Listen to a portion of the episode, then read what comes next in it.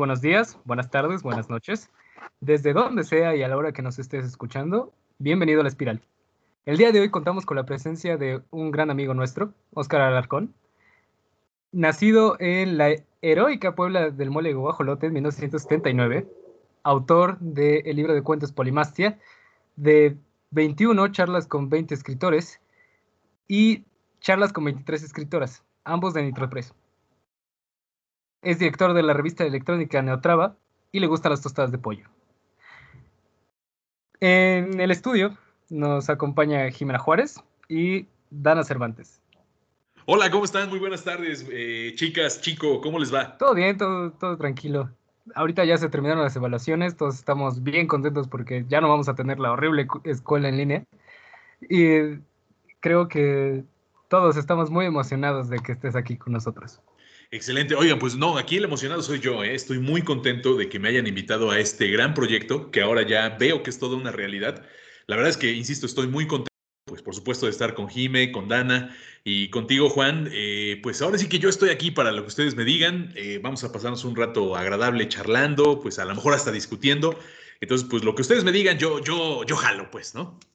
Pues sí, el, de hecho, te queríamos pues agradecer que pues, o sea, eso, que te hayas tomado el tiempo de poder estar aquí con nosotros para poder hablar, discutir y eso. Y pues, pues nada, nada más para recordarle a las personas que nos están escuchando que al final pues la última palabra la tienen ellos. Ellos deciden qué está bien, qué está mal y pues cómo van formando su propio criterio hace lo que vamos diciendo. Entonces, pues no sé si Jime quiera decir algo, quiera aportar algo más. Sí, sí. Em, hola, ¿cómo están? Espero que se encuentren muy bien. Eh, la verdad es que estamos muy emocionados. Bueno, todos los, ya saben que todos los episodios estamos muy emocionados, pero este en especial eh, lo veníamos planeando ya, desde hace un tiempo y por fin se nos hizo. Muchas gracias, Oscar, por acompañarnos y por aceptar estar hoy con nosotros. No, hombre, al contrario, muchísimas gracias, Jimena, y gracias por lo, por lo que dices. Eh, insisto, yo estoy encantado de, de, platicar con ustedes, de charlar, y este, pues arrancamos si quieren.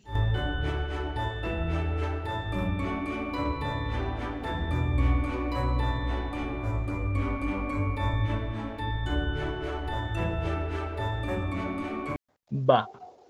Si los espirales recuerdan la emisión anterior, estábamos hablando sobre los libros que nos rodean y que nos van construyendo como personas.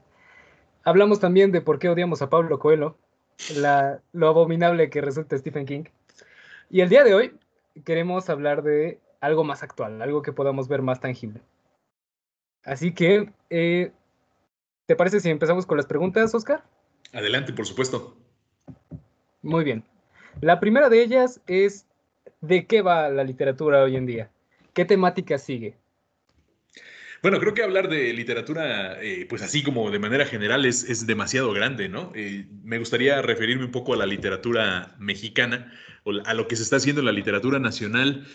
Yo creo que eh, desde hace unos 10 años más o menos se ha venido trabajando con la literatura del narcotráfico. 10 eh, o más años, yo creo, quizás.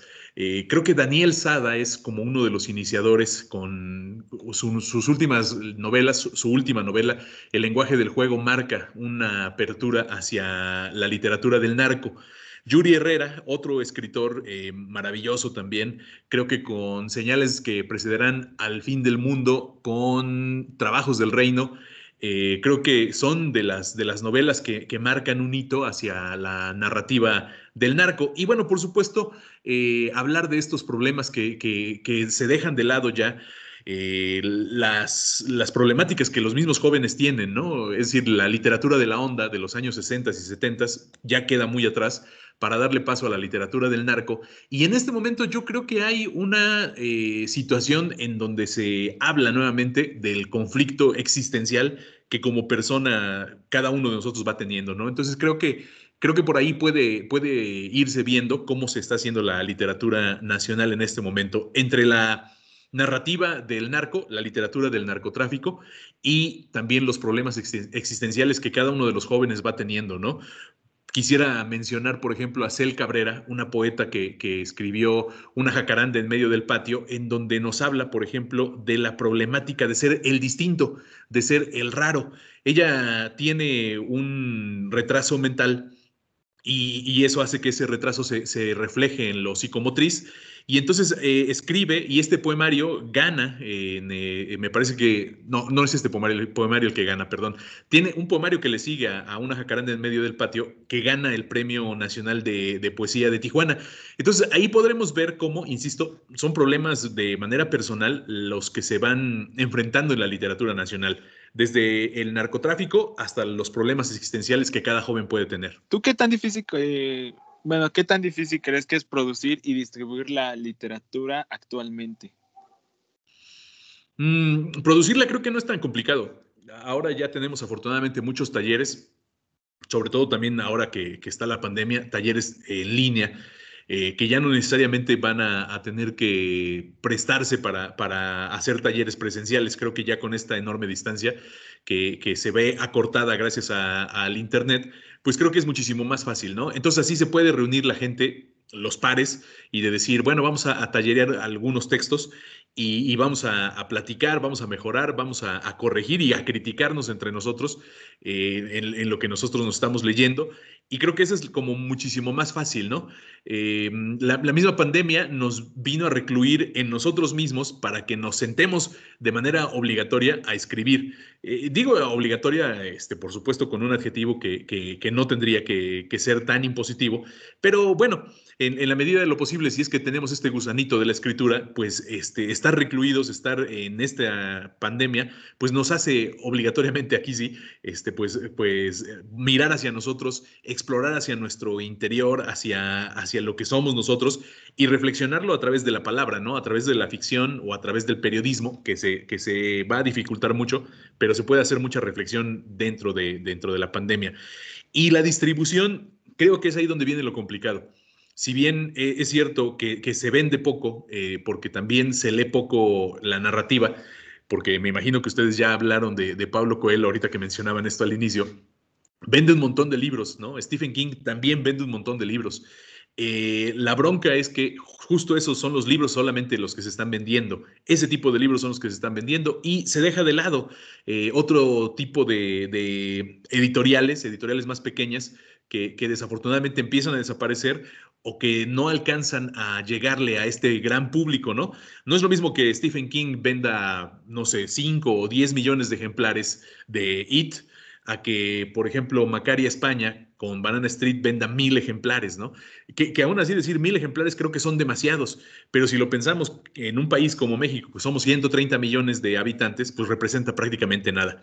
Entonces, las editoriales pequeñas se han tenido que, sumar a estas ventas en casa, ventas en, Internet, y a mí me parece que no está resultando del todo, ¿eh? O sea, creo que sí estamos en un momento eh, crítico, yo diría hasta peligroso, para que muchas de las editoriales pequeñas medianas pudiesen desaparecer. Entonces creo que si hacemos las compras por internet, no hay que hacérselas a Gandhi, no hay que hacérselas a El Sótano, eh, no hay que hacérselas a estas grandes cadenas de, distribución, sino que si podemos hacer las, las, compras directas a las editoriales, lo hagamos en sus páginas, ¿no? Paraíso Perdido, Nitro Press, eh, libros ampliados, o sea, a todos estos, eh, a todas estas librerías, perdón, a todas estas editoriales que tienen venta por internet, creo que hay que acercarnos a sus páginas y comprarles a ellos de manera directa, porque si, si le compramos a Gandhi o al sótano, lo que vamos a hacer es comprarle a una cadena gigantesca que le roba a la editorial, que le roba al distribuidor, que le roba al autor y que por supuesto le roba al lector. Pues a veces uno no, no lo dimensiona, ¿no? O sea, porque desde nuestra vista como consumidor, solamente vemos el producto ya terminado. Pero detrás de un libro hay una gama enorme de, ediciones y de revisiones para, que finalmente llegue hasta nuestras manos. Lo que dices eh, sí me, eh, sí me mueve algo porque justo hoy hice una compra en Gandhi. Entonces, este, no sé qué tan moral sea que yo esté hablando sobre esto, pero pues sí, ¿no? O sea, uno no se da cuenta del trabajo que hay detrás de, un libro o de cualquier tipo de, arte, ¿no? Sí, es que resulta eso, ¿no? Digo, por supuesto, no, no se trata de sancionar a nadie. Y por supuesto, está bien. Creo que la palabra robar eh, fue demasiado ruda. Eh, pues que, que ganan ellos y gana poco el escritor, ¿no? O sea, porque vamos a ser muy honestos, los escritores ganan muy poco de la venta de libros. Si se le transfiere a la editorial también su ganancia y si se le transfiere al distribuidor y luego, por supuesto, a Gandhi, bueno, pues este, quien gana menos es el, el escritor y es el que produce el libro. Eh, entonces, quizás robar no, no, debió haber sido adecuado. Estaba yo enojado. Pero bueno, por supuesto que, que, que, uno es libre de comprar los libros donde se nos pegue la gana. Pero sí hay que considerar esta parte que yo les menciono, ¿no? Sí es todo, por supuesto, parte de una cadena de producción, pero si podemos comprarle de manera inmediata a las editoriales, hagámoslo, ¿no? Este, Gandhi se ha promovido como uno de los eh, mayores emporios para, para la pro, promoción de lectura y a mí me parece que no promueve la lectura, ¿eh? a mí me parece que promueve la comercialización de los libros, que por supuesto ese es su chamba, ese es su negocio, pero de lectura nada. O sea, yo creo que también hay que salir de las bolsas amarillas para llegar a las editoriales pequeñas, ¿no? Incluso como comprador, como consumidor que somos, eh, hasta uno se da cuenta de eso porque por lo regular los precios en una librería como Gandhi son muchísimo más elevados que en una, pues, en una editorial más chica, ¿no? Claro, sí, por supuesto. Eh, lo que ofrece Gandhi es que se supone que lo tiene de manera inmediata y te lo manda pues prácticamente al otro día, ¿no? Pero este, habría que, que, ver qué tanto es lo que se le cobra eh, a, un, a, un, editorial por, por, este, por comercializar el libro, ¿no? Es ahí donde, donde está la ganancia de, Gandhi. Y eh, si ustedes se dan cuenta, e insisto en esto, si se dan cuenta ustedes, pues prácticamente, o sea, Gandhi no dice fomentamos la lectura, ¿no? O sea, eso, eso no lo hace Gandhi. O sea, lo que hace es fomentar la venta de los libros. Y, la gente a veces cae, ¿no? Cae, como en, el juego de la, de la librería como decir, ah, bueno, si voy a leer, entonces tengo que ir a Gandhi a comprar mis libros ahí. Por supuesto, hay que ir, hay que echarle un ojo para saber qué cosa es lo que, lo que existe. Pero también, si podemos no comprarle a estas grandes cadenas de librerías, eh, pues comprémosle a, otro tipo de, libreros, ¿no? También, por, por, supuesto. O sea, por ejemplo, aquí en Puebla, la, editorial, perdón, la librería profética es, es una librería también eh, muy bien surtida y con también muy buenos precios y que no es este monstruo gigantesco que es Gandhi o que es eh, alguna otra cadena ¿no? de, de, libros. Entonces creo que tenemos estas opciones. Eh, en este siglo XXI, en este año 2020, en el 2019, teníamos una cantidad de librerías en Puebla, pues maravillosas, impresionantes, libros de viejo, libros nuevos también. Yo les quiero platicar, por ejemplo, cuando yo estudiaba en, el, en 1997, en, la UAP, este, cuando estudié lingüística y literatura hispánica, había muy pocas librerías, o sea, prácticamente eran cinco librerías más o menos, en donde sabíamos que podíamos ir a comprar los libros de sepan cuántos, de la editorial Porrúa, y muy baratos, ¿no? Además, pero sí teníamos pocas opciones de, compra de, de, libros, o sea, Gandhi, El Sótano, no existían en Puebla. Bueno, en el 97 ni siquiera existía Profética, con eso les digo todo, ¿no? Eh, por ejemplo, en este momento habría que checar cuántas librerías hay por municipio. Pensemos en Acapulco, creo que en Acapulco no hay ni una sola librería. Entonces, la gente cuando quiere leer en Acapulco va al Sanborns a comprar sus libros. Eh, entonces, es algo que, que, llama mucho la atención, ¿no? Porque, insisto, por una parte se, se anuncian estas eh, empresas gigantescas distribuidoras de libros, pero no dicen que ellos tampoco están fomentando la lectura, ni mucho menos están fomentando que el comercio local de libreros crezca creo que todo esto nos lleva a la siguiente pregunta. Venga. ¿Tú crees que la literatura esté centralizada? O sea, en estos tipos de, de centros de distribución de libros y de editoriales. Sí, por supuesto, sí está centralizada. Eh, es decir, si no estás en Planeta, si no estás en Random House, si no estás en Océano, prácticamente para la literatura que leen ciertas personas, no existes, ¿no? O sea, si, si tú estás publicado en Nitro, si estás publicado en Paraíso Perdido, si estás publicado en una editorial como Pinos Alados, pues prácticamente no existes, ¿no? Este, porque nadie te ve. Y, y creo que eso también fomenta que muchos escritores de pronto crean que, que para que te conozcan, tienes que estar eh, solamente en esas editoriales. A mí me parece que eso no es cierto. Creo que mientras más pequeña sea la editorial, muchísimo mejor cuidado le ponen a tu libro, porque no se industrializa el, libro, ¿no? O sea, hay un editor que sí se dedica a revisar tu texto. Eso por una parte en cuanto a las editoriales. Por otra parte, creo que sí está muy centralizada la, literatura nacional, porque prácticamente lo, lo que se consume es lo que se hace y lo que se dicta desde la Ciudad de México pero poco sabemos, por ejemplo, qué es lo que están trabajando los cuentistas o los poetas de Campeche, ¿no? O sea, nos llegan muy pocas noticias de Campeche, o por ejemplo, qué es lo que están trabajando en Mexicali, ¿no? Que es la, punta más eh, distante de, nuestro, de nuestro país, como para que nosotros digamos, bueno, allá hay muy buenos escritores, ¿no? Hay muy buenos poetas. Por ejemplo, el mes pasado fui jurado del concurso de libro sonorense en el área de crónica y resulta que llegaron al concurso, llegaron 21 libros de crónica. Y yo me ponía a pensar que si en Puebla tenemos 21 escritores de crónicas que pudiesen mandar su libro para competir en un concurso como, como ese, ¿no? Y, bueno, son distintos nombres, algunos conocidos a nivel nacional, otros solamente a nivel local, pero sí me doy cuenta que, que, son muy poco conocidos porque la literatura, insisto, está muy centralizada, ¿no? Está, este, pues, hecha en, este momento por eh, Antonio Ortuño, ¿no? Que es de, Jalisco, este, pero que además ya es así como el monstruo, ¿no? Este, Fernanda Melchor, que es muy buena escritora, pero que también está publicada en Random House, entonces ella se ha expandido de manera tal que ahora la conocen en todo el continente. Y, bueno, de pronto se cree que esos son los únicos escritores que hay en el país, ¿no? Eh, creo que eso es un, un, peligro, ¿no? Este, pensar que se puede estandarizar la literatura nacional y que no hay otros, otros escritores más allá de ellos, ¿no? Creo que cada región, cada estado eh, tiene sus propios escritores y siempre vamos a encontrar muy buenos escritores en cada uno de los estados. Ahora que hablamos de Acapulco también, o que yo hablaba de Acapulco, eh, por ejemplo, Federico Vite es uno de los escritores que a mí me parecen eh, importantísimos, con una producción impresionante que hay que leer, ¿no? A, Federico Vite. Aquí en Puebla a Isa González Bretón. Ella también es una muy buena escritora, que también tiene una producción gigantesca y que también además promueve un montón la lectura, ¿no? Tiene una casa que se llama Duerme Vela, en donde ofrecían talleres antes de la, de la pandemia de manera presencial. Y, bueno, por ejemplo, en Tlaxcala tenemos a, Gaby Conde, Gabriela Conde, que también es muy buena escritora.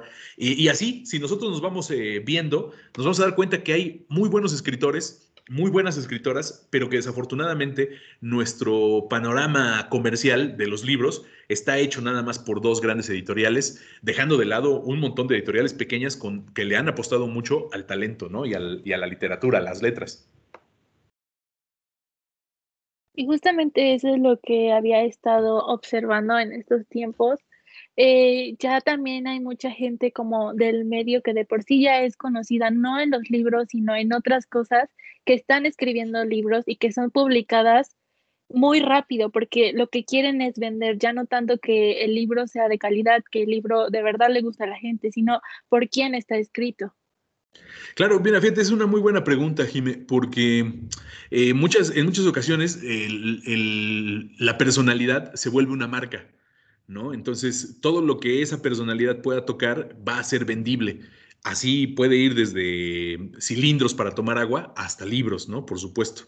Entonces, eh, hablemos no de, una personalidad eh, que sea así como muy querida por todos, sino una que, es controvertida, ¿no? Yo pienso, por ejemplo, en el expresidente Felipe Calderón.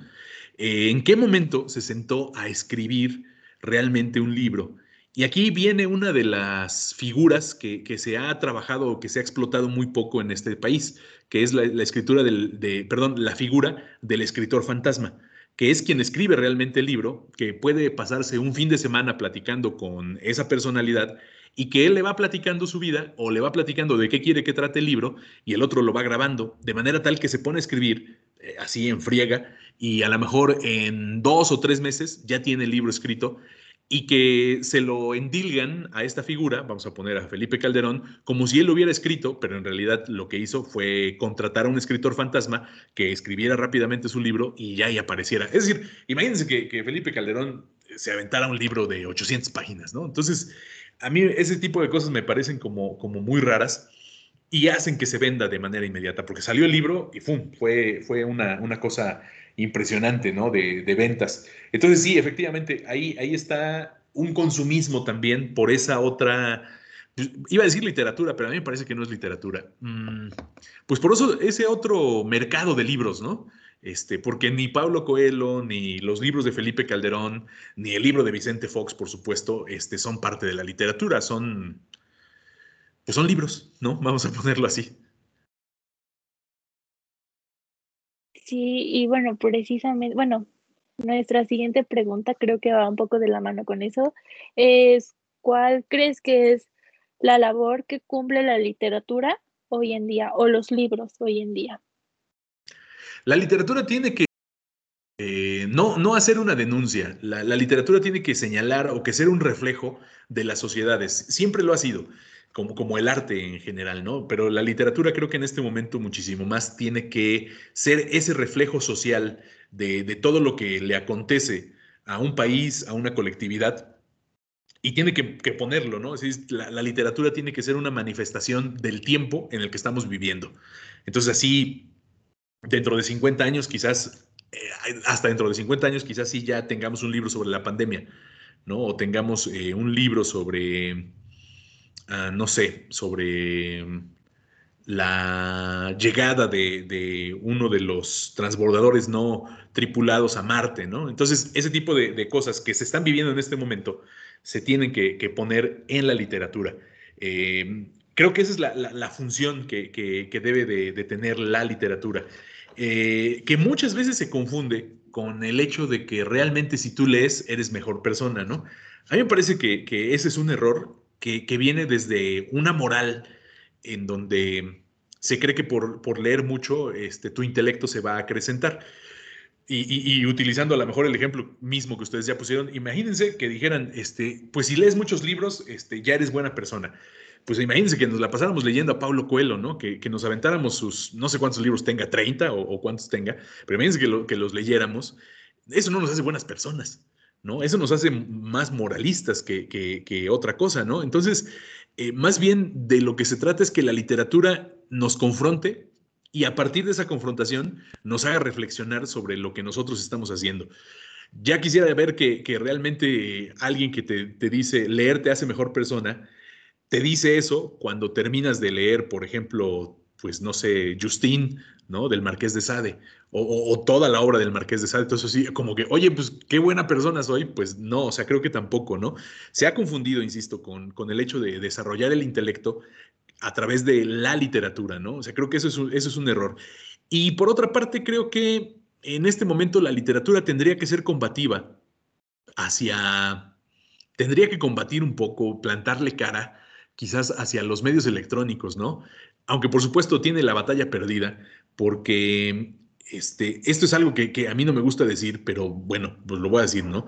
O sea, este, me da muchísima flojera cuando vamos a, a ver una presentación de libros y los escritores se ponen a hablar de series de Netflix, ¿no? Entonces así como, oye, pues yo vine aquí a hablar de tu libro o a escuchar qué dices de tu libro, no sobre memes y no sobre Netflix, ¿no? Entonces creo que si ya de por sí el, el monstruo de Netflix, la, la, la, televisión vía streaming ya nos está comiendo, pues como para que todavía se lo metamos a la literatura, a mí me parece como, como terrible, ¿no? Y miren, ya están hasta ladrando los perros.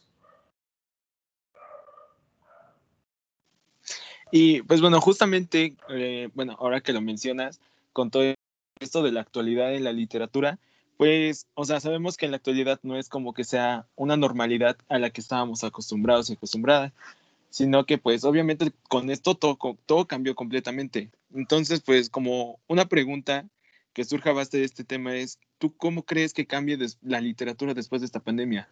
Eh, obviamente, pues esto es como a base de que pueda ser como literatura buena o literatura mala, pero creo que esos son como que rubros que cada uno va a considerar, o sea, que cada uno va diciendo por su propia cuenta si es literatura buena o literatura mala, pero en general, ¿cómo cambiaría la, la literatura a partir de lo que se está viviendo ahorita?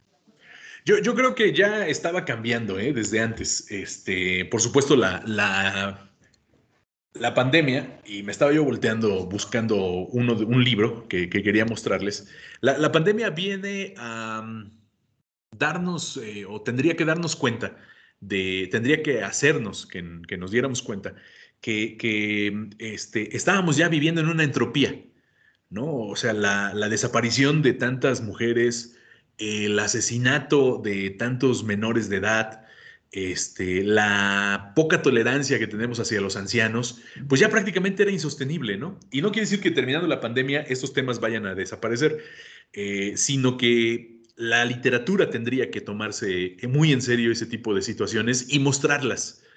Por ejemplo, el libro de Fernanda Melchor, em, Temporada de Huracanes, este, es una cosa que está maravillosamente escrita, ¿no? La, la, novela. La novela en sí, el trabajo con el lenguaje que hizo Fernanda es maravilloso. Nosotros leemos esa novela y, prácticamente nos vamos a dar cuenta cómo son espirales y espirales y espirales de narrativa, ¿no? Como si, como si a la novela se la estuviera tragando un torbellino muy al estilo de Pedro Páramo y muy al estilo de Cien años de soledad. Esa es la estructura novelística o narrativa de, temporada de huracanes. Pero al interior, la temática que maneja es una temática terrible. Eh, es el asesinato de una persona transgénero, ¿no? Entonces, cuando nosotros nos enfrentamos a ese tipo de temas, prácticamente nos enfocamos en decir, ah, la novela es muy buena por la técnica narrativa, pero olvídate de, la temática, ¿no? O sea, la, temática, este, pues no la tocamos porque es muy fuerte. O sea, es, el año 2021. El año pasado eh, asesinaron a una activista poblana, eh, a Agnes, la, la, asesinaron por ser transgénero y la gente no le toma en cuenta eso, ¿no? Entonces creo que después de la pandemia tendría que cambiar. Insisto, estos eh, estados entrópicos en donde la realidad ya no es como la, conocíamos, creo que la literatura tendría que, plantearla. este libro que, les iba yo a decir es eh, justamente de Yuri Herrera, que se llama Diez planetas, ¿no? Entonces, este es un libro de ciencia ficción y además, este, pues son como cuentos eh, filosóficos, ¿no? Este, muy al estilo de, Kafka o de Borges, de Philip K. Dick, ¿no? Entonces es, un, bastante agradable, la de Yuri Herrera, que, insisto, eso es uno de los escritores que, lo, están haciendo muchísimo, muy bien. Y había escrito puras novelas y este es un libro de cuentos. Entonces creo que eh, los estados entrópicos en este momento es lo que nos va a mostrar. La pandemia es una entropía, ¿no? O sea, a, nadie, a nadie se le ocurría, aunque habíamos pasado ya, por supuesto, por pandemias, pero a nadie se le ocurría que, realmente nos iban a encerrar un año. O sea, cuando eh, se planteó esto en marzo, recuerden, pues que nadie decía, este, pues nos vemos hasta el otro marzo, ¿no? O hasta el otro agosto, el del 2021. Nadie lo, lo vaticinaba de esa forma. Todos decíamos, no, regresamos en 15 días, regresamos en un mes, regresamos en dos meses. No, sí, para mayo. Y resulta que, seguimos aquí encerrados, de manera tal que empezamos a, simular que damos clases a través de las, de las plataformas, pero no estamos dando clases. Entonces ya son estados entrópicos. El, salón de clases desapareció, las bancas desaparecieron, eh, la entrada a las 7 de la mañana desapareció, este, las cafeterías de las, de las escuelas desaparecieron. Entonces creo que ese tipo de, situaciones deberían a nosotros eh, decirnos, hey, la realidad como la conocíamos está desapareciendo. La vamos a tener que reinventar como una posible oportunidad. Y creo que por ahí se tendría que mover la, literatura actual.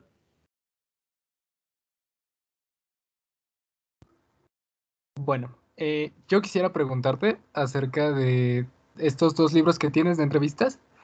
¿Cuál ha sido la experiencia más chida con autores contemporáneos que has tenido?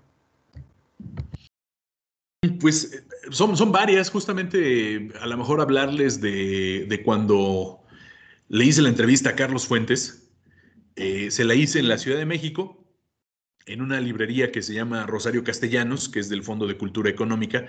En aquel entonces tenía, creo que ocho días de haber inaugurado la, librería. Es una cosa maravillosa porque tiene en, el techo, tiene unos plafones eh, muy, muy bonitos de Jan Hendricks de este artista mexicano-holandés, Jan Hendricks, que, para que ustedes se identifiquen quién es Jan Hendricks, resulta que esta, este mamotreto gigantesco blanco que está en el zócalo de la ciudad de Puebla, este, una, una, especie de cono, de cono blanco que está puesto en la ciudad de Puebla, bueno, ese es de Jan Hendricks. Bueno, ese mismo pintó unos plafones en la librería Rosario Castellanos. Entonces, el día que le hice la entrevista a Carlos Fuentes, estaba presentando todas las familias felices. Eh, y tenía años que Fuentes no daba una entrevista. Entonces, eh, prácticamente fue una entrevista colectiva, eh, estábamos como muy alejados los, los medios y de pronto Fuentes estaba, hagan de cuenta, a unos 5 o 6 metros separado, ¿no? Como si ya previera la sana distancia. Bueno, estaba, estaba lejísimos Carlos Fuentes y desde ahí le estaban gritando las preguntas y Fuentes en algún momento se sentó en un sillón y dijo, ¿por qué no se vienen a sentar acá? Y entonces empezamos a correr todos los que estábamos ahí y yo me pude sentar a la derecha de Carlos Fuentes. Entonces ahí le puse la grabadora y le empecé a hacer las, las preguntas que, que, me, pues que me vinieron a, gana, ¿no? Este, todo lo que, lo que Fuentes dijo. Esa sería como la, la, primera anécdota o la primera parte de la anécdota, porque después resulta que mientras le estábamos haciendo la entrevista a Carlos Fuentes, empezó a llover fuertísimo, fuertísimo en la Ciudad de México. Y entonces eh, la librería que tenía ocho días de, inaugurada no soportó la lluvia ni la cantidad de granizo que, que empezó a, caer y los plafones empezaron a desprender. Y entonces entró el agua, eh, pues a como si, como Juan por su casa, ¿no? Entró este, de manera muy tranquila e inundó toda la, la librería. La, la, librería es un, una librería gigantesca porque además tiene cafetería y entonces todo se quedó inundado. Eh, y en, en, ese momento todo el mundo buscaba a Carlos Fuentes a ver dónde estaba, pero eh, tenemos entendido que se lo llevó una camioneta negra y, y, ya lo desapareció. Los que nos quedamos ahí ayudamos a rescatar los libros, entonces empezamos a sacar todos los libros o ponerlos a salvo. Y curiosamente, conforme íbamos saliendo, porque cortaron la, la luz eléctrica, o sí, la luz, la energía eléctrica, la, la, cortaron este, por el riesgo de que pudiese venir una descarga y todos íbamos a morir porque estábamos todos con los pies este, encharcados o inundados. Y entonces, pues ya nos, nos sacaron y conforme íbamos saliendo, todo el mundo fue dejando libros, o sea, nadie se robó ni un solo libro. Es, eso es algo interesante porque si lo pensamos bien, creo que hubiera habido mucha gente que se hubiese podido robar los libros, ¿no? Y no hubiese pasado nada, porque además, este, pues, pues eran como libros echados a perder. O sea, era como si dejaras un libro que se estuviera mojando o decidías robarte un libro, ¿no? Entonces, es, es, esa es una anécdota interesante, es una de las cosas como de las más chidas que me ocurrieron. Pues sí está bien curioso, ¿no? a mí me hubiera dado mucha risa si hubiera estado en, en, ese, en ese lugar cuando se, desmoron, se desmoronara el techo. Porque pues uno va a un lugar así con la confianza de que no va a pasar nada y ¡boom! se cae el techo. Entonces creo que sería muy, muy gracioso. Pues entre gracioso y de miedo, ¿eh? Sí, sí, claro. O sea, ¿a quién le gustaría que se te cayera el techo. Pero sí, estaría, estaría chido ver, ver, ese día, como repetirlo. Y bueno, eh, pasando con la siguiente pregunta, ¿recomendarías la literatura juvenil? Sí, sí, claro. Lo, lo, que ocurre es que, fíjense, la literatura juvenil creo que también es un invento, un invento editorial. Este, le ponen una etiqueta para que lo venda, para que se venda la literatura juvenil, ¿no? Con esto que les decía de que es que si lees un libro te vas a ser mejor persona. Bueno, ¿quién compra la literatura juvenil? Por supuesto, los papás de los jóvenes les compran un libro. Mira, papá, dice literatura juvenil, entonces creo que es un buen libro, entonces ya se los compran. Eh, pero es un invento del siglo XX o del siglo XXI, eso de literatura juvenil. Antes no existía, ¿no? Por supuesto, en el siglo XIX, ¿qué, va a existir la literatura juvenil? Por supuesto, tampoco existía la juventud. Es eh, prácticamente Elvis Presley quien inventa la juventud y, y bueno, con ello todos los, demás íconos pop son juventud, pero antes no existía. Entonces creo que, este, sí, por supuesto, hay que leer, hay que acercarse a esos libros de literatura juvenil, pero no hay que creer tanto en las etiquetas. O sea, este, si ustedes de pronto son muy jóvenes y son ya muy avesados en la lectura y, de pronto dice alguien, pues yo voy a leer el Quijote, o, este, o yo voy a leer, por ejemplo, las metamorfosis de Ovidio, y se dan cuenta que les encanta por todas las aventuras que les cuentan, yo también podría decirles que prácticamente la Iliada y la Odisea son novelas eh, juveniles, ¿no? Es decir, cuando ustedes leen eh, la forma en la que Odiseo sale de, viaje o es expulsado de, Ítaca y cómo se va este, por, cada una de las, de, las islas que se va encontrando, pues es un viaje de, aventuras, ¿no? O sea, es una novela de aventuras que, que, estaría muy cercana a los jóvenes. Entonces, creo que es una, sería una muy buena eh, novela juvenil eh, abordada desde esa perspectiva, ¿no? Entonces creo que la literatura juvenil sí está hecha, por supuesto, para los jóvenes. hay algunas cosas que están medio edulcoradas a propósito, pero también me parece que, no hay que hacerle tanto caso a las etiquetas porque sí están hechas por las, por las editoriales, ¿no? Este, por las editoriales gigantescas. Por ejemplo, fíjense, eh, tengo aquí a, la mano dos, libros, ¿no? De, de, Nitro Press. Este que es La ternura del matarife, de Fernando Tamariz, y este otro que es Banana Street, de Macaria España. Eh, de ambos, las temáticas son muy fuertes, pero aún así yo diría que es para que los jóvenes se acerquen a la lectura, ¿no? Entonces, no podría decir que no son novelas juveniles eh, en ese rango de, ventas, ¿no? Entonces, creo que son muy buenas novelas para hacer que los jóvenes lean. Perdón, Banana Street es una novela de, es una novela y La ternura del matarife es un libro de cuentos que pueden hacer que los jóvenes lean. Y es que también es algo, bueno, yo le pregunté a mis amigos, que todos, la mayoría son jóvenes, adolescentes, y más de la mitad me dijo que prefería leer literatura juvenil a leer clásicos. Y yo me acuerdo que al inicio de la preparatoria yo leía un poco más de literatura juvenil porque no me había acercado tanto a los clásicos, ¿no? Entonces yo veía a mis compañeros que pues todos leían literatura, este, clásicos, ¿no? Y entonces existía esa como, ese como prejuicio de que todos los libros de literatura juvenil son malos o son libros basura o no te van a enseñar nada. Entonces, está muy interesante lo que mencionas. Creo que todos los libros nos pueden eh, enseñar algo, ¿no? Y bueno, hablando un poco de eso, eh, ¿hay algún libro de literatura juvenil eh, que recomiendes o que sea tu favorito o algo? Sí, sí, fíjate que, yo creo que no está mal acercarse a la literatura juvenil, ¿eh? O sea, cuando a mí me, dicen este, que si la recomiendo, por supuesto que sí la recomiendo. Hay que acercarse a esos libros.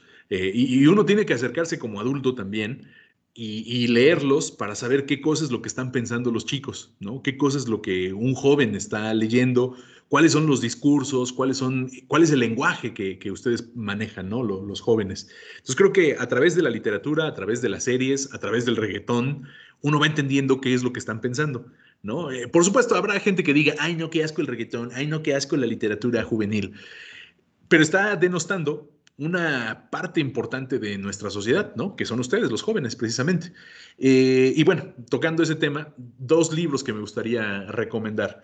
Uno es Beach Doll de Orfa Alarcón, que a mí me gusta mucho. Es la historia de una chica este, que, se la pasa metida en, un montón de aventuras y tiene unos problemas existenciales porque ella vive en Monterrey y no sabe qué onda con sus papás, etcétera, ¿no? Entonces creo que ese es, ese es uno, Beach Doll. Y además el nombre está buenísimo, ¿no? Y, el otro que quiero recomendarles es Ojos llenos de sombra de Raquel Castro.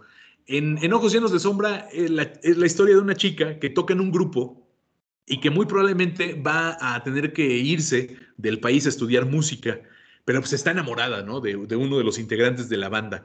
Y hay otra banda que es como contraria a, a la banda donde ella toca, este, donde hay un chico pues, que también le gusta, ¿no? Entonces hace una especie de triángulo amoroso ahí entre los integrantes de, las bandas. Son súper eh, rockeros, súper depresivos. Y, además es un trabajo este, maravilloso, ¿no? De, Raquel Castro. Entonces creo que esas, esas dos novelas, a lo mejor una tercera, Metal de Samuel Segura, también es una muy buena novela de, cercana a, los temas juveniles, ¿no? Este, esta novela Metal también, curiosamente, también es de rock, nada más que el protagonista no es bajista ni guitarrista, sino que es baterista. Entonces, por si alguien quiere tener un personaje baterista, este, protagonista de una novela, pues ahí está Metal de Samuel Segura. Esas tres novelas serían las que yo recomendaría como literatura juvenil. ¿Y de clásicos? Pues mira, es que justo ocurre esto que, les decía yo, ¿no? Como no existía la juventud en la época clásica, este, yo tengo como referentes clásicos de literatura juvenil libros más acá, ¿no? O sea, podría yo decirles, pues lean Las Metamorfosis de Ovidio o lean, por ejemplo, La Ilíada, la Odisea, pero esos son clásicos que no necesariamente son, son juveniles. Yo, más bien, de clásicos de, aquello que para mí me parecía en mi juventud libros que me identificaban, yo leería La tumba de José Agustín. Eh, El Rey Criollo de Parménides García Saldaña, Gazapo de, de Híjole, se me acaba de olvidar el nombre del autor de Gazapo. Ahorita les digo este, quién es el nombre del autor. Bueno, después, más, un poquito más para acá, leería también Apuntes de un escritor malo de Mauricio Vares. Eh, también leería eh, Un hilito de sangre de Eusebio Rubalcaba. Este, esas son como las, las novelas eh, juveniles clásicas para mí, ¿no? Este, insisto, no porque hayan sido escritas hace mucho tiempo, sino porque este tipo de novelas, este tipo de narrativa, sí marcó a una generación de forma impresionante, así como también, por ejemplo, ¿qué, les digo? Las Poquianchis de Jorge Ibargüengoitia, o este, La Ley de Herodes de Jorge Ibargüengoitia también este, marcó, ¿no? Este, a, un montón de, gente. Este, Gazapo es de Gustavo Sainz, ya me acordé. Entonces, esos serían como los libros, los libros clásicos para acercarse eh, cuando uno es joven, ¿no? Eh, hacía yo el experimento con, hace creo que tres o cuatro años, cuando les di clase a unos jóvenes de su edad, en aquel entonces que tenían 17 años, les puse a leer La tumba de José Agustín, porque según yo era literatura juvenil. Y entonces cuando lo empezaron a leer, todo el mundo dijo, puta, esto está bien ruco, ¿no? O sea, ya es un libro para rucos.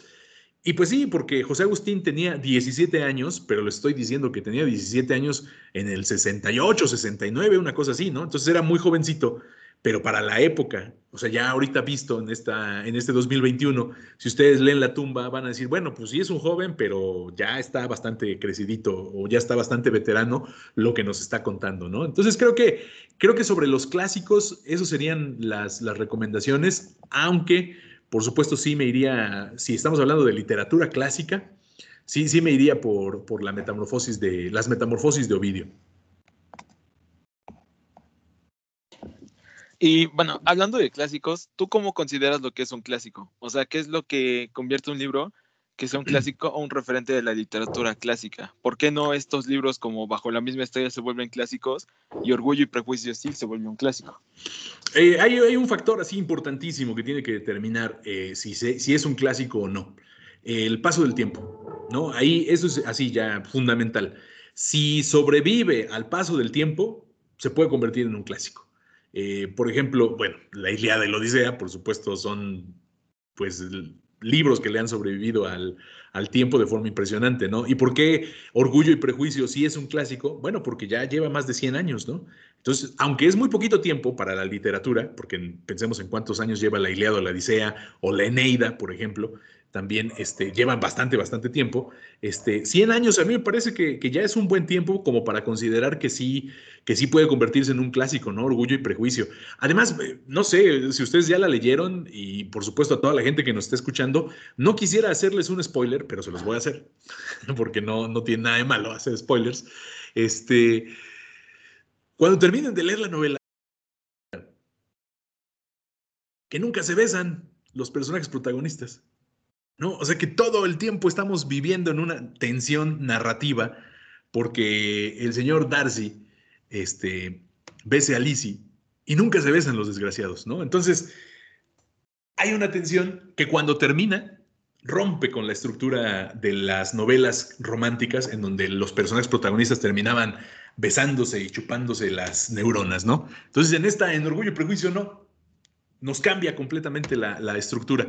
Eso también hace que se convierta en un clásico, la innovación de los temas de, cada una de las novelas. Entonces, uno, que resista al tiempo, la innovación de los temas y otra, que el lenguaje con el que está escrita la novela o, la obra sea también una forma de trabajar eh, de forma distinta a la que se ha trabajado.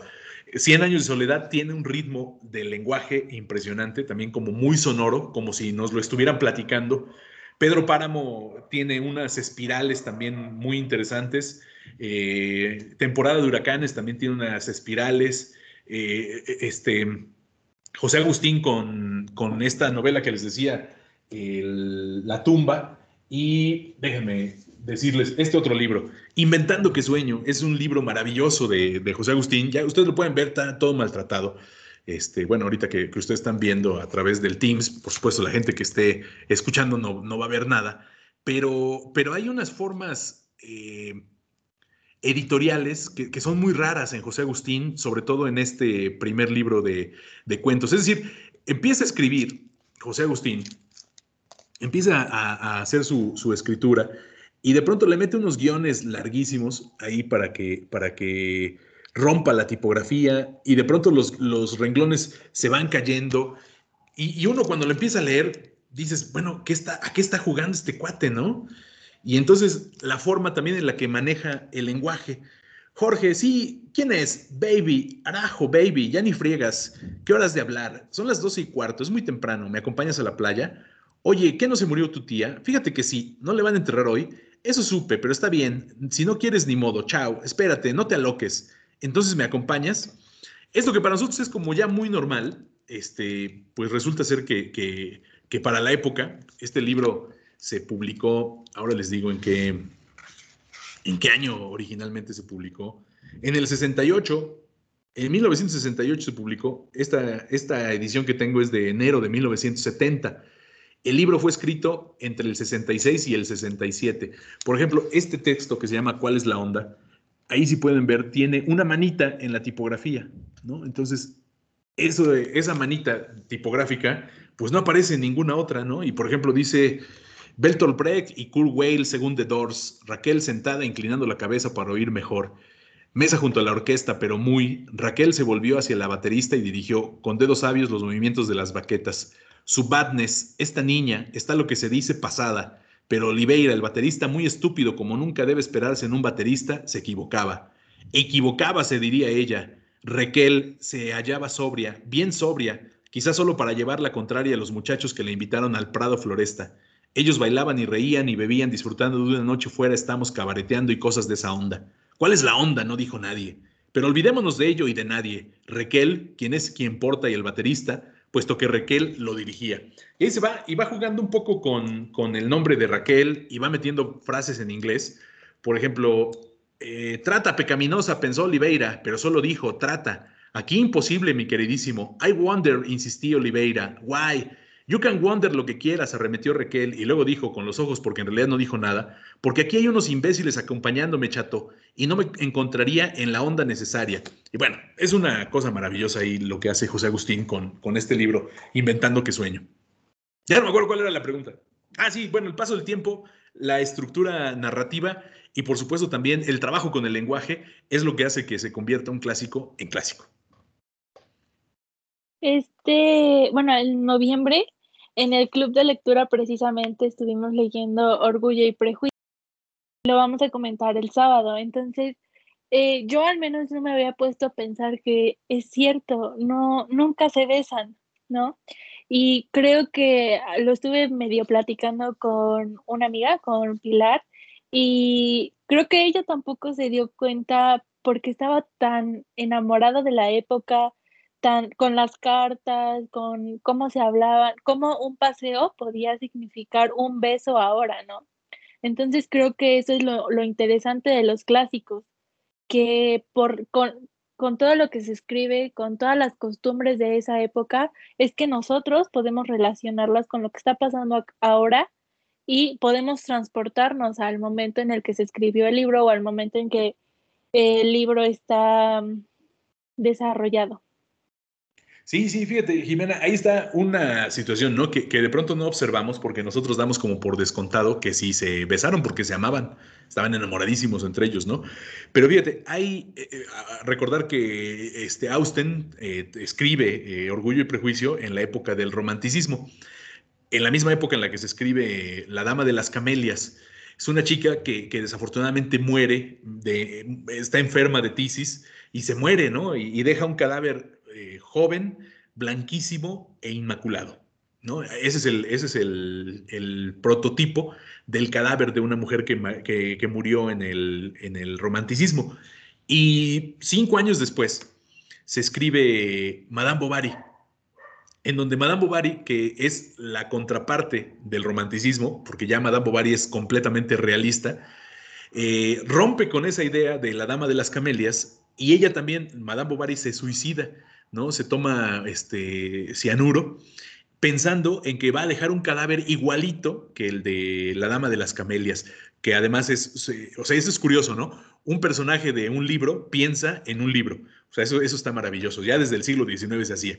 Entonces, Madame Bovary, que es un personaje de un libro, piensa en La Dama de las Camelias, que es un libro también, y entonces ella cree que va a dejar así su cadáver, se toma el cianuro y se empieza a vomitar. Y todo eso lo vemos descrito en, Madame Bovary, ¿no? Y entonces es así como la ruptura. Entonces, por supuesto, tenemos la parte romántica, que es de, de Jan Austen, de La Dama de las Camelias, de Alejandro Dumas, etcétera. Pero por otra parte también tenemos el realismo, ¿no? Que es el de Emile Solá, el de Gustave Flaubert, entonces el de Dostoyevsky, ¿no? También este, toda la, la, escuela rusa del realismo. Es una cosa maravillosa, impresionante, de cómo se contraponen las, ideas románticas a las ideas realistas. Pero le soy muy honesto, este, pues a mí me gustan los dos, ¿no? Me gusta también que, que no se hayan besado eh, este, estos dos personajes protagonistas, lo cual quizás le rompería el romanticismo a la novela. Habría que, pensarla, ¿no? Como si, como si este anticlímax de los no besos, en lugar de ser una censura, eh, más bien es como una ruptura del hecho de que sea una novela romántica. O sea, yo creo que no es una novela romántica, más bien es una novela realista, ¿no? Bueno, yo, yo por otra parte, y obviamente no para lucir así súper, ¿cómo decirlo sin que suene mal? Súper superior a otros. este, eh, yo, yo crecí con este tipo de libros que son más eh, como clásicos, ¿no? Que serían catalogados como clásicos. Y uno se enamora y, de, la, literatura porque tiene un montón de formas y de sentidos que se van como acoplando entre ellos para formar una, una idea muy general de lo que es la literatura. Obviamente te dejan con unos achaques de viejo como yo, este, acerca de cómo hablar y, de, cómo expresarse y cómo pensar incluso, pero creo que vale la pena mucho eh, revisitar este tipo de, clásicos. Y no solo eso, ¿no? también identificar los nuevos clásicos, los que se van a convertir pronto en libros de, así de, culto, que, sean como muy especiales para cualquier persona que los lea. Por ejemplo, eh, no es literatura, porque es, más un ensayo, pero este libro de, Oscar de la Borbolla, de La rebeldía de pensar, la verdad es que es un libro que te mueve mucho y que en lo personal ha influido mucho en mí, porque hay tantas cosas que rescatar en párrafos muy chiquitos y que además son este, estas espirales que mencionabas ¿no? en, la literatura, que se van encimando unos con otros y otros y otros y otros, y al final te suelta solamente una idea. Eso es, es, algo espectacular y que yo creo que, que vale la pena el revisitar o descubrir. Sí, bueno, ahí hay que echarle un ojo, por supuesto, a Oscar de la Borbolla y a Montaigne, ¿no? Montaigne este, que es el padre del ensayo y de la divagación. Entonces, mientras más eh, divaguemos, por supuesto, más eh, vamos a encontrar ideas de, nosotros, que esto también viene desde hace un montón de años, ¿no? Desde que eh, Aristóteles se da cuenta que puede parir el conocimiento, porque su madre era este, partera, él se da cuenta que él también puede parir el conocimiento a través del movimiento, ¿no? De la mayéutica. Entonces empieza a caminar y se va caminando con sus alumnos. Entonces esa sería una muy buena recomendación. Bueno, ahorita no porque no se puede salir, pero cuando podamos salir, cada vez que ustedes tengan un problema, caminen.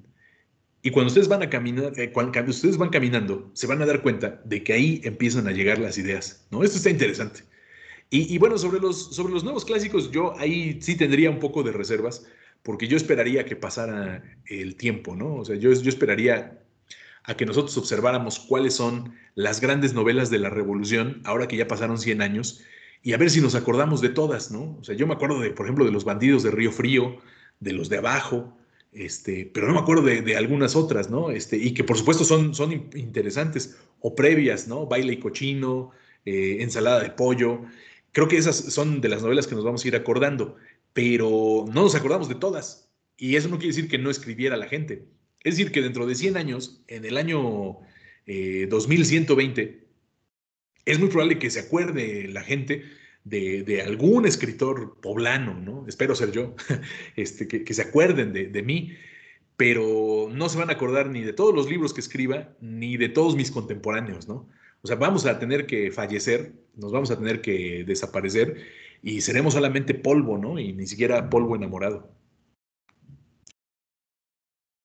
Sí, es muy interesante todo lo que eh, mencionaste en lo que llevamos de este episodio, como que fuimos saltando de una cosa a otra, pero todo tiene relación y todo creo que eh, está para pensarlo. Y bueno, eh, ya como por último, no sé si quieras dar algún mensaje para Navidad o una recomendación o lo que sea. Bueno, la recomendación es que no salgan de casa, ¿no? Que, que, este, que no se junten para hacer posadas, eh, que, que, la pandemia aún desafortunadamente no ha parado, eh, que se queden ustedes en casa, que utilicen cubrebocas, que toda la gente que nos está escuchando utilice cubrebocas, que, que se la pasen muy bien y que justamente se den cuenta que en el invierno se leen cosas distintas que las que se leen en el verano. Yo particularmente diría que en el invierno lean novelas pesadas, ¿no? Porque el, frío hace que nosotros tengamos o, que seamos proclives a leer cosas muchísimo más lentas. Por ejemplo, en el invierno lean El Maestro y Margarita de Mikhail Bulgakov. En el verano lean poesía, ¿no? Creo que es muchísimo más, más ligero, se puede leer, este, y porque además el cuerpo nos pide salir a, a fiestear en el verano. Entonces creo que hay que, hay que ser más ligeros, ¿no? O en, el, o en el verano lean Inventando que sueño de José Agustín y en el invierno lean Palinduro de México de Fernando del Paso o Noticias del Imperio, ¿no? Así novelas gigantescas que, pueden hacer como lectura en este invierno, ¿no? Entonces creo que el, invierno nos permite estar un poco más enclaustrados, eh, más de lo que ya estamos, y, bueno, ir leyendo este, estas cosas, ¿no? Eh, por supuesto, pues un, un abrazo a todas las familias de las personas que nos están escuchando. Y, bueno, por supuesto también abrazos para las familias de ustedes tres, que, que a mí me parece que son eh, dos estudiantas y un estudiante muy, muy valientes. Eh, me, gusta que, que, tengan este atrevimiento de tener un programa de radio sin que un adulto les haya dicho, este, ¿por qué no hacen un programa de radio? No, no, no, no a mí me parece que, que está bastante bien que ustedes hayan tomado la iniciativa. Eh, se les aplaude, por supuesto, estas, estas iniciativas. Y, bueno, yo encantado de haber platicado con ustedes, ¿no? Me, gusta mucho platicar con, con, los jóvenes. Creo que soy un chaburruco que, que, por supuesto, este, pretende que su corazón no envejezca. Igual, muchas gracias por estar en este programa. Eh, creo que hablo por nosotros tres cuando digo que en verdad nos da mucho, mucho gusto que nos hayas dado este tiempo y sobre todo que nos hayas enseñado bastante, ¿no? o sea, este, está, está muy chido aprender cada vez que invitamos a alguien al programa. Y bueno, ya que seguimos con este rollo de las recomendaciones, eh, ando estrenando un libro, el de la región más transparente. Está bien chido. Eh, pueden leerlo ahorita que están de vacaciones, que eh, se supone no tendría nada que hacer. Este, y creo que es una, una forma muy, muy fácil y muy chida de escaparse de la casa un ratito, ¿no? Porque a veces hasta nos chocamos de estar todo el tiempo aquí. No, hombre, la región más transparente. Hay que entrarle a Carlos Fuentes. Lean Gringo Viejo también, les va a gustar mucho. Este, creo que Carlos Fuentes es un escritor mexicano curioso. Sus mejores libros los escribió cuando era joven y sus peores libros los escribió cuando era viejo. Al contrario de, por ejemplo, de Hemingway, ¿no? que los mejores libros los escribe al final de su vida y los peores los escribe al inicio. Pero aquí Fuentes, eh, no sé por qué hace estas cosas, pero era muy bueno cuando era joven. Y cuando llega a viejo, este, por ejemplo, se pone a escribir esta cosa que se llama Blatt, que es este, Blatt el, el Empalador, una historia sobre Drácula, que es de sus últimas novelas de, de, Fuentes. Y entonces uno dice, bueno, o sea, no porque esté mal Drácula, sino como por qué se pone a escribir este tipo de cosas, ¿no? Pero bueno, ahí está. Sin embargo, no hay que ningunear a Carlos Fuentes, ¿no? O sea, creo que sí hay que entrarle a la región más transparente, a Chacmol, hay que entrarle, por supuesto, a Agua Quemada, a este, eh, a Gringo Viejo, pero creo que nunca hay que entrarle a Terra Nostra, ¿no? Creo que deberían darnos una beca por leer Terra Nostra. Es una cosa este, infumable, pero bueno. Pues de verdad que agradecemos muchísimo que hayas aceptado eh, hacer esto, este episodio con nosotros. Eh, como ya había dicho antes, estábamos muy emocionados y ya lo teníamos planeado desde hace tiempo, pero no lo habíamos podido pues hacer y ahora ya se dio la oportunidad. Eh, todo lo que mencionaste, de verdad que lo vamos a reflexionar un tiempo y esperamos que la gente que, que nos está escuchando pues también, ¿no? Se ponga a pensar en todo, todas estas cosas de las que hablamos. Y bueno, eh, no sé si quieran agregar algo más, Dana. Pues este, pues también, o sea, nuevamente agradecerte por haberte tomado el tiempo de estar aquí, de poder compartirnos tus opiniones y tus ideas, tanto a nosotros como a las personas que nos están escuchando. Y pues ya, o sea, no, no sé si el día de hoy también vamos a hacer una especie de recomendaciones nosotros, pero este, pues ahí lo que decida Juan, lo que diga. Bueno, yo, quiero hacer una recomendación. Este, Entonces, va. Pues que, que, lean Neotrava, ¿no? Que le entren a Neotrava. Y bueno, por supuesto, una invitación, porque ya Juan Jesús es eh, colaborador, es, es, columnista. Por supuesto, invitarte, Dana, invitarte, Jimena, para que este, se acerquen, para que ustedes escriban también. Eh, insisto, necesitamos de, de, sus talentos, ¿no? Necesitamos de, que ustedes escriban lo que está ocurriendo en el país, lo que está ocurriendo en sus casas, y necesitamos este, gente como ustedes con su sensibilidad para que se siga nutriendo esa página y, bueno, por supuesto, para que siga creciendo la cultura que hacemos desde Puebla. Nosotros en Instagram les vamos a dejar el link para que pasen a checar la página porque de verdad hay unas cosas muy padres, unas entrevistas increíbles. Eh, de verdad que hay que apoyar esta clase de cosas y porque en serio tiene cosas muy, muy padres, entonces estaría eh, cool que pasaran a darse una vuelta por allá.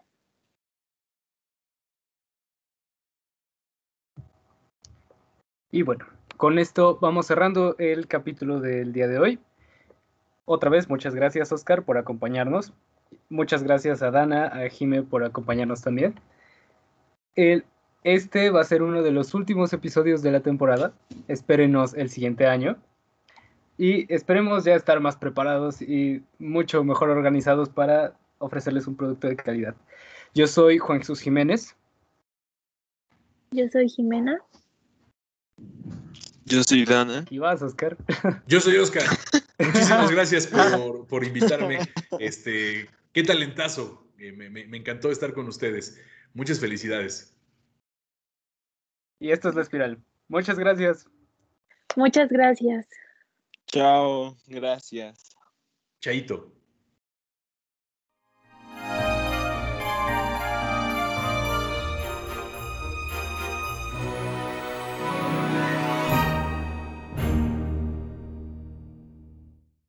Muy buenos días, buenas tardes, buenas noches. A la hora y de donde sea que nos estés escuchando, bienvenido a la espiral. El día de hoy contamos con la presencia de un gran amigo nuestro, Óscar Alarcón, eh, nacido en la, ah, chingada madre, en la heroica Puebla del Mole de Guajolote en 1979. Eh, es autor de, de libros de cuentos Polimastia y charlas con 21 escritoras, ya la regué, puta. Pues, pues si quieres comienza de nuevo. Y aquí va el corte y pongo los bloopers. ¿Algo que quieras agregar, Oscar? Pues nada, que son bien chidos ustedes. Los, los amo. bueno. Una clase privada. Exacto. ¿Algún